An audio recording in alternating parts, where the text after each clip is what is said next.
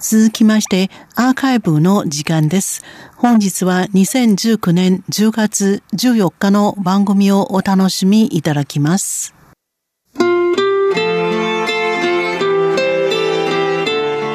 数字の台湾。この時間、数字で台湾を読み解きます。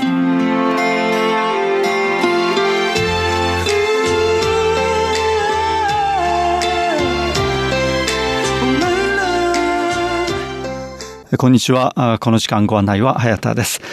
さて、今日の数字80.7です。80.7歳年齢ですね。これは台湾の人たちの平均余命ですね。これが80.7歳です。で、この数字は内政部が最近発表しました2018年の会員声明表によります。ということで、昨年の平均余命ということになるわけですけれども、これが最新の統計ですね。で、台湾の人たちの平均余命80.7歳。男女別に見てみますと、男性が77.5歳ですね。で、女性は84.0歳ということで、このいずれも男女とも過去最高を更新しています。で、この平均余命なんですけれども、男女とも世界水準よりも高いということですね。ただし、日本やスイス、スペイン、シンガポールといった長寿国に比べますと、やや低いという数字です。ちなみに日本と比べますと、男性が81歳ですね。台湾は77歳ということですから、まあ、ちょっと短いですね、台湾の方の平均読みを。えー、女性の場合は日本は87歳です。で、これに対して台湾は84歳ということで、まあ、こちらも日本よりも短いということになります。で、他の国を見ますと、男性だけ比べてみますね。まず、台湾が77歳などに対して、日本は81歳ですね。シンガポール81歳、スイス81歳、ノルウェー81歳、スウェーデン80歳ということで、まあ、いずれも80歳を超えていますけれども、こうした国々に比べると台湾は77歳ですから、ちょっと低いですね。で、女性の場合、台湾84歳ですね。で、日本は87歳ということで、ずば抜けて長いんですけれども、シンガポールは85歳、スイス85歳、ノルウェー84歳、スウェーデン84歳ということで、まあ、ほぼ台湾湾と、まあ、あまり変わらない年齢となっています。女性の場合は、まあ、台湾、えー、こうした長寿国とほぼ並ぶ年齢ですね。まあ、日本はちょっと飛び抜けて長いと、これ女性の場合ですね、えー、というのが特徴のようです。台湾での平均余命ですけれども、長くなる傾向が続いています。で、えー2008年、えーこの年を見ています。えー10年前ですね。平均余命は78.6歳だったんですね。78.6歳。これが10年後の2018年、まあ、昨年になりますと80.7歳ということですから、78.6歳から80.7歳、2.1歳伸びているということですね。内政部がこの統計を取りまとめているんですけれども、この内政部によりますと、やはり医療水準が上昇していること、それから食品の安全が重視されるようになっていること、さらには生活の質が高まっていること、台湾の人たち、スポーツの風潮が高まっていること、こうしたことなどが重なりまして平均余命が伸びていると指摘をしています。で、これはまた逆に言いますと、人口の高齢化が進んでいるということになるわけですね。まあ、高齢者が増えていくと、その年齢も上がっていくということになりますと、やはり大きな課題となりますのは、これは介護の問題ですね。まあ、急速に高齢化が進む台湾なんですけれども、この介護の分野では、例えば介護保険はまだありません。まあ、現在はこれすべて個人に任されているという状況なんですね。まあ、高齢化社会、先を行きます日本などの例を見ながら、まあ、どのような制度を設けていくのかということ、これは台湾にとっては非常に大きな課題題なんです。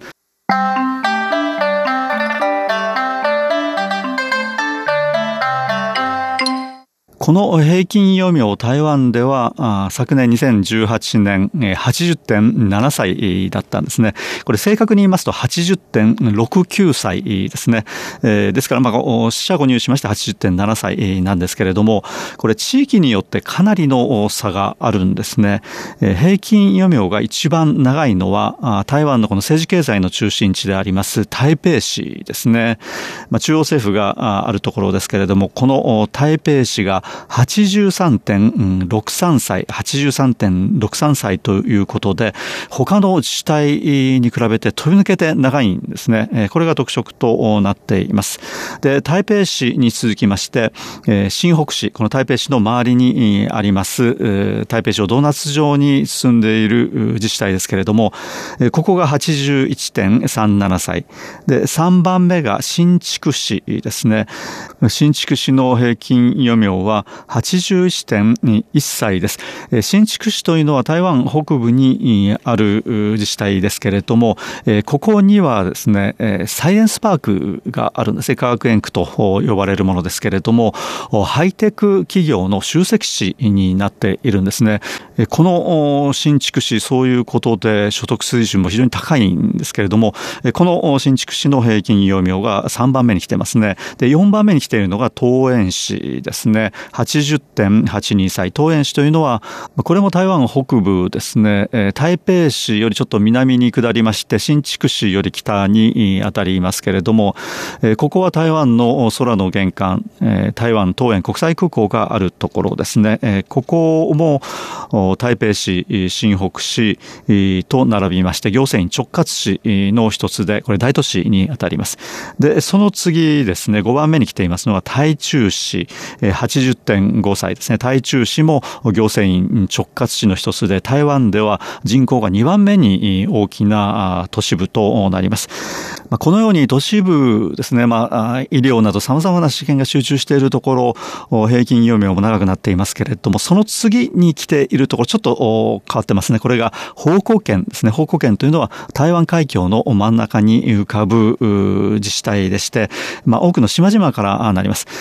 この方向圏というのは非常に風光明媚なところですね。自然環境豊かなところということで、ここがですね、6番目に来てますね。80.49歳というのが平均余命となっています。で先ほどから紹介していますのは、これは平均寿命の長い方からの順番ですね。で逆に短い方、これを見てみたいと思うんですけれども、一番短いのが台湾東部にあります台東県ですね。台湾の東と書きます台東県ですけれども、75.79歳ですね。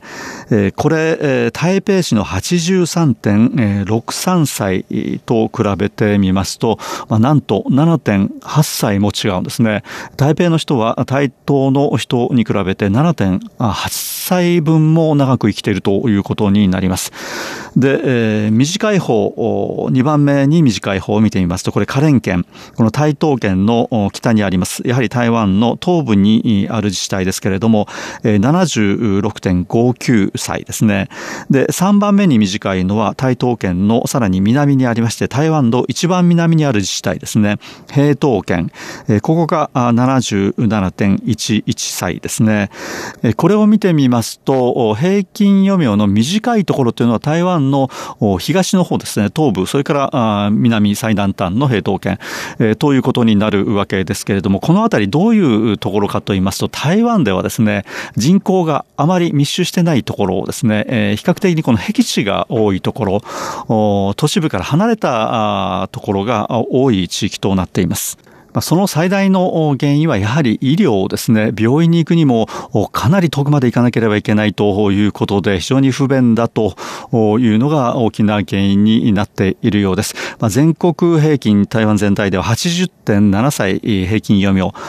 台東県では75.8歳ということで、まあ、5歳近くですね、平均よりも短いということになるんですけれども、まあ、それでも10年前に比べますと2.37歳伸びているということで、まあ、様々な努力が続けられているようです。ということで、この辺りで、えこの時間お別れしたいと思います。ご案内は早田でした。こちらは台湾国際放送です。